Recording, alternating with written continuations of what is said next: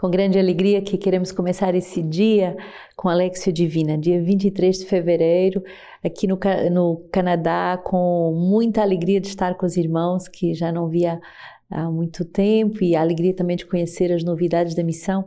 Uh, grande alegria de podermos ver a palavra de Deus se espalhar nos quatro cantos uh, da terra e de ver os, os irmãos felizes em anunciar o Verbo. Hoje, na nossa regra de vida, nós temos esse número 80 sobre as Sagradas Escrituras e o Evangelho. Hoje se cumpriu aos vossos ouvidos esta passagem da Escritura, Lucas 4, 21.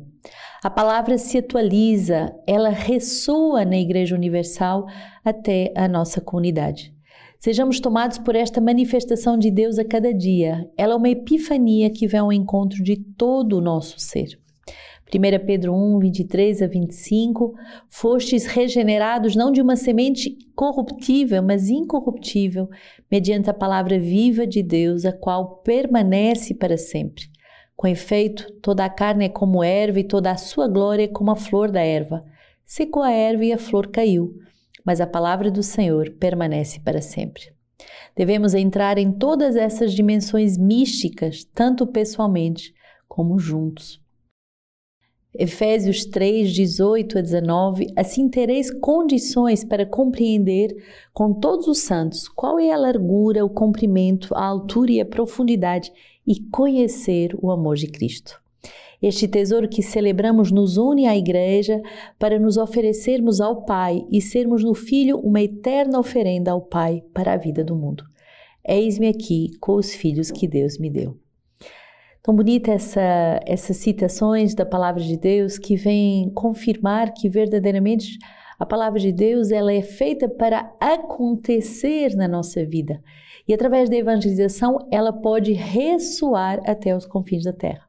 A mesma palavra que o Papa vai meditar em Roma é a mesma palavra que será proclamada na Bélgica, em Lisboa, no Canadá, no Brasil, na, na Ásia, na África. A mesma palavra que vai dar frutos. E olha que bonita essa expressão, a palavra vai provocar uma epifania que vem ao encontro de todo este do nosso ser. Quer dizer que através da palavra de Deus, Deus se revela verdadeiramente a cada um de nós. E não é só uma revelação de alguém que se dá a conhecer, mas é uma revelação regeneradora. A palavra de Deus é essa semente que é capaz de me regenerar por dentro, de me transfigurar, de me tornar um outro Cristo.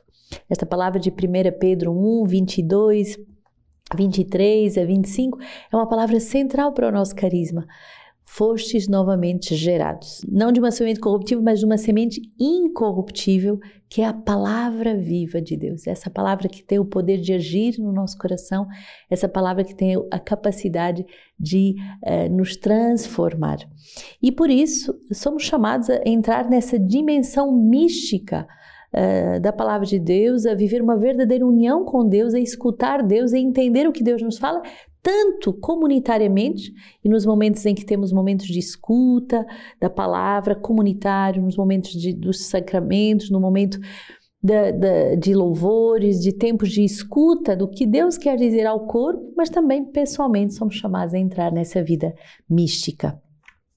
E então somos chamados a viver essa graça que os santos vivem. Olha que bonita essa palavra de Efésios 3. Compreender uh, com todos os santos a largura, o comprimento, a altura e a profundidade e conhecer o amor de, de, Cristo. Quer dizer que o amor de Cristo tem todas essas dimensões: a altura, porque ele me une a Deus Pai, a profundidade, porque ele vai me enraizar na vida humilde, na vida encarnada, mas também esta largura, porque o amor ele nos abre a todos os países, a todas as almas, a todas as situações. E também essa dimensão do cumprimento. O amor de Deus é fiel e ele me ensina a ser fiel. Esse tesouro que celebramos nos une à igreja. Quer dizer que somos portadores da palavra de Deus como de um grande tesouro e por causa desse envio da igreja, vamos em todos os continentes levar esse fogo da palavra de Deus uh, para sermos uma oferenda para a vida do mundo. Aqui, irmã Maria Elizabeth tem feito a Lexio Divina em inglês, a comunidade aqui tem evangelizado três nações que se reúnem aqui no Canadá, uh, os canadenses, e dentro dos canadenses vocês têm aqueles que falam inglês, aqueles que falam francês, vocês também têm os indígenas, que têm a sua cultura própria, suas tradições e que elas também são chamadas a levar a palavra de Deus. E depois vocês têm muitos imigrantes no Canadá, é um país que tem acolhido pessoas do mundo inteiro, da Índia, das Filipinas, pessoas do mundo inteiro, mas duas comunidades muito importantes, a comunidade dos portugueses e a comunidade dos brasileiros. E as nossas irmãs estão a serviço de todo esse melting pot, toda essa diversidade de culturas para justamente poder anunciar o Verbo e ser, como a palavra de Deus diz, uma oferenda ao Pai para a vida do mundo. E aí podemos dizer com Jesus: Eis-me aqui com os filhos que Deus me deu. Gerando almas para Deus, vamos ter a fecundidade do Evangelho, a fecundidade que nos torna fecundas e felizes de uh, estarmos juntos nessa escuta de Deus. Hoje, no compêndio, a palavra que o nosso fundador nos dá, todos são responsáveis uns pelos outros e devem trabalhar para o bem comum. Todos são responsáveis uns pelos outros e devem trabalhar para o bem comum. Quer dizer que somos chamados a estar nessa grande escuta daquilo que Deus me pede como responsabilidade para com os meus irmãos e trabalhar não para o meu próprio bem, não de uma forma egoísta, mas trabalhar para o bem comum. Qual é o melhor bem comum senão a evangelização? Levar ao mundo Cristo, levar ao mundo a acessibilidade à palavra de Deus, aos tesouros da igreja. E nessa quarta-feira nós celebramos sempre São José, padroeiro do Canadá, de um modo muito particular. Há um santuário muito bonito, é o maior santuário dedicado a São José em Montreal. E também ele é o padroeiro do Canadá, então, de modo muito particular, queremos honrar a presença eh, do guardião do Verbo, do guardião da igreja, que soube guardar justamente uh, a palavra, o Cristo, a Virgem Maria e através dela toda a igreja. Tiago 4, 13 a 17. E agora vós os que dizeis, hoje ou amanhã iremos a tal cidade, passaremos ali um ano, negociando e obtendo bons lucros. E, no entanto, não sabeis nem mesmo o que será da vossa vida amanhã. Com efeito, não passais de um vapor que se vê por alguns instantes e depois se desfaz. Em vez de dizer, se o Senhor quiser, estaremos vivos e faremos isto ou aquilo, Vós vos jactais das vossas fanfarronadas, ora toda a jactância deste gênero é má. Assim, aquele que sabe fazer o bem e não o faz, incorre em pecado. A palavra de, desse apóstolo Tiago é muito lapidar, como sempre, ele é um homem muito direto, ele tem palavras uh, que são incisivas e que são cortantes para separar o bem do mal. E ele diz: cuidado, porque finalmente podemos fazer muitos projetos. Olha, eu vou passar um tempo aqui, eu vou fazer aquilo ali, eu vou ter lucro aqui, mas ninguém pode definir a sua vida aos homens os projetos, mas a Deus a realização. E é Deus que conduz a nossa vida na sua santíssima providência, é Ele que sabe o tempo, a hora, aquilo que nós devemos viver. Somos um vapor que se vê por uns instantes e logo se desfaz. Curioso esta imagem bíblica da vida que é efêmera, que a vida é passageira. Somos um vapor. Vê, aqui se vê e logo se desfaz.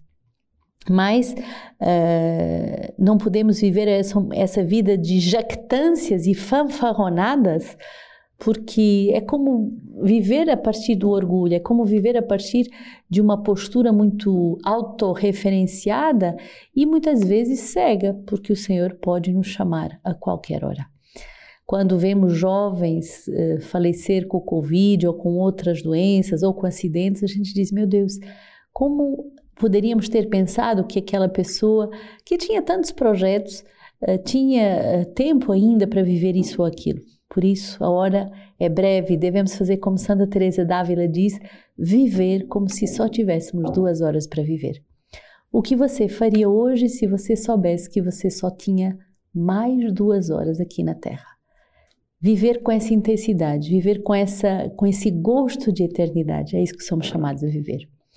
Salmo 48: Ouvi isto, todos os povos, dai ouvidos, habitantes de todo o mundo, gente do povo, homens de condição, ricos e indigentes, todos juntos. Porque vou temer nos dias maus, quando a maldade me persegue e envolve. Eles confiam na sua fortuna e se gloriam da sua imensa riqueza. Mas o homem não pode comprar seu resgate nem pagar a Deus seu preço. O resgate de sua vida é tão caro que seria sempre insuficiente para o homem sobreviver sem nunca ver a cova. Ora, ele vê os sábios morrerem e o imbecil perecer com o insensato, debaixo de sua riqueza para outros. Forte essa palavra do Salmo que nos exorta, pobres e ricos, Uh, e diante de Deus, uh, nesse grande continente americano, podemos pensar que só há ricos. Bom, é verdade que a cultura do dinheiro é uma cultura muito forte, mas tem pobres como em todos os lugares e temos tantas formas de pobreza, mas todos, pobres e ricos, somos chamados a todos juntos termos consciência de que Diante de Deus não podemos pagar o nosso resgate. Isto é, todos nós somos necessitados da salvação de Deus. E isso ninguém pode pagar. Nós que temos que cair de joelhos e pedir essa graça de salvação. Marcos 9, 38 a 40, disse-lhe João, mestre, vimos alguém que não vos segue, expulsando demônios em teu nome, e o pedimos porque não nos seguia. Jesus, porém, disse: Não impeçais, pois não há ninguém que faça um milagre em meu nome e logo depois possa falar mal de mim. Porque quem não é contra nós é por nós. Essa regra do Evangelho é, é muito curiosa, porque o Senhor finalmente vai nos dizer: olhem para o essencial, não percam tempo com querelas, com picuinhas, não percam com tempo com tentar julgando os outros sigam-me, sigam-me. E o próprio eh, tempo vai fazer essa purificação de quem é verdadeiramente discípulo missionário e quem finalmente não é. Quem não é contra nós é por nós. Isto é, devemos verificar mais aquilo que nos une e que nos põe em unidade uns com os outros do que buscar as falhas uns dos outros. Buscar o essencial, buscar viver com essa, com essa força, com essa têmpera dos mártires. E hoje celebramos São Policarpo e é muito bonito ver uh, esse santo, que é um grande padre apostólico, que dá a vida em martírio. Ele é aqueles que viveram com os primeiros apóstolos, então é, é, dos primeiros padres da igreja e que vão servir eh, a igreja primitiva, o mundo greco-romano. São Policarpo vai ser ordenado eh, bispo em Esmirna pelo próprio São João Evangelista. Então imagina, estamos na primeira geração, tem os evangelistas e logo a seguir os primeiros padres da igreja, entre os quais São Policarpo um caráter muito reto, uma grande nobreza, um elevado saber, um amor muito grande à igreja e, a, e muito fiel à ortodoxia da fé, e era respeitado por todos no Oriente. E uh, vai ser, com a perseguição dos cristãos, ele vai ser, uh, aos 86 anos, preso e levado ao governador que uh, queria convencê-lo a ofender Cristo. Então, imaginem um homem que toda a sua vida é fiel e que no momento da sua da sua velhice, em que nós poderíamos pensar, bom, já não corre perigo nenhum, vai ser denunciado, vai ser uh, posto à prova. E Policarpo vai proferir estas palavras, olha que bonito. Há 86 anos que sirvo Cristo e nenhum mal tenho recebido dele. Como poderei rejeitar aquele a quem prestei culto e reconheço como meu Salvador? Condenado então à morte na cidade, ele próprio sobe na fogueira e testemunha para o povo: Sede bendito para sempre, ó Senhor, que o vosso nome adorável seja glorificado por todos os séculos. São Policarpo viveu bem o seu nome, pois poli quer dizer muito e carpo frutos. Um homem fecundo, um homem fiel, um homem que soube viver o seu martírio certamente com lágrimas, com suor, mas que uh, regou com o seu sangue para ser fiel até o fim.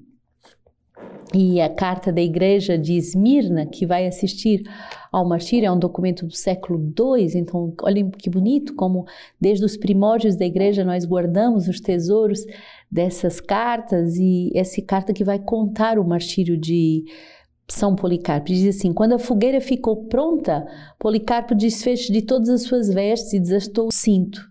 Tentou desamarrar as sandálias, o que há muito não fazia, pois os fiéis sempre se apressavam em ajudá-lo, desejando tocar-lhe o corpo, no qual, muito antes do martírio, já brilhava o esplendor da santidade da sua vida.